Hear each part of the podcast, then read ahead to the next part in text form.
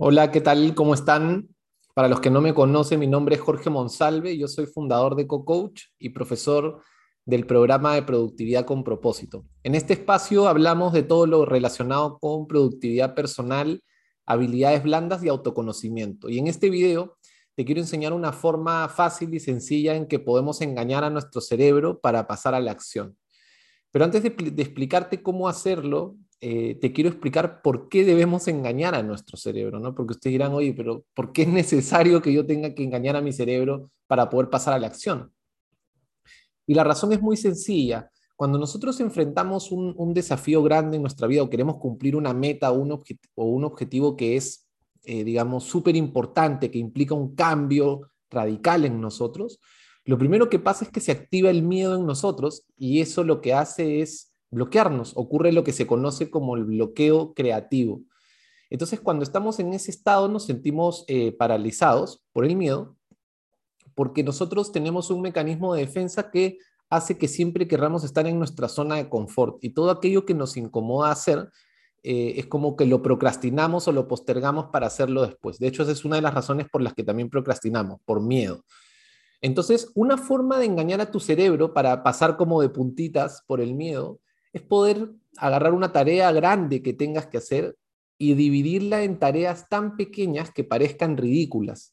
Parezcan ridículas, me refiero de que, eh, de, que no se active esa, parte que, nos da miedo, ¿no? Te voy a dar un ejemplo, que, de hecho lo di en el video de, eh, que hice en un corto, en, en, un reel y un TikTok. Imagínate que tú quieres bajar de peso y de pronto son un montón, no sé, pues 20 kilos quieres bajar si uno lo ve de frente como que, ah, tengo que bajar 20 kilos, o cómo ser mucho más flaco o flaca, que es un problema que hoy en día muchas personas lo, pueden tener, eh, si, pensamos de esa manera se va a activar el miedo. Entonces, lo que, te, lo que te estoy tratando de explicar, y de hecho la filosofía Kaizen, que es una filosofía japonesa, habla de eso, es que es mucho mejor pensar en dar pequeños pasos que no hagan que se active el miedo. Porque si tú piensas cómo bajar 20 kilos, lo que va a pasar es que probablemente eh, postergues tu dieta y nunca lo hagas y nunca bajes de peso. En cambio, si tú dices, oye, en vez de comerme dos panes en la mañana, me voy a comer un pan y medio.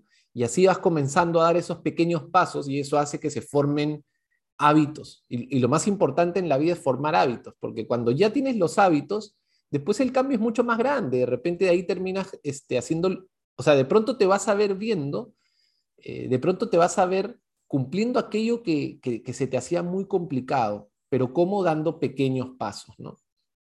Entonces, eh, lo que te trato de decir no me refiero a que lo apliques en tu dieta o en tu peso, me refiero a que es algo que puedes llevar a todos los aspectos de tu vida. Solo he dado un ejemplo, lo puedes utilizar para la lectura, ¿no?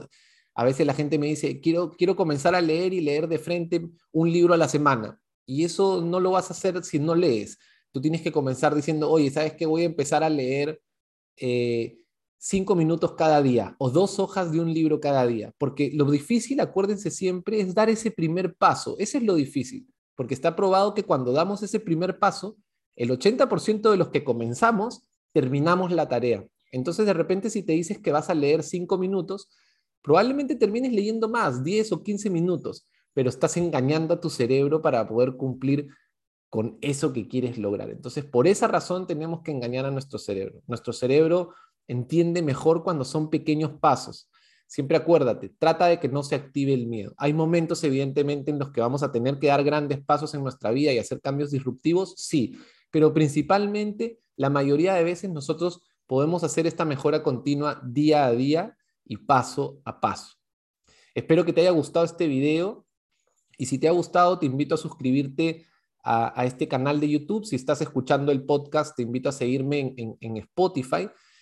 Y si quieres seguir eh, preparándote o desarrollándote, te invito a que le des una mirada a un programa que tengo que dicto por Zoom, que se llama el programa de productividad con propósito. Ahí en la descripción te estoy dejando la web para que la veas.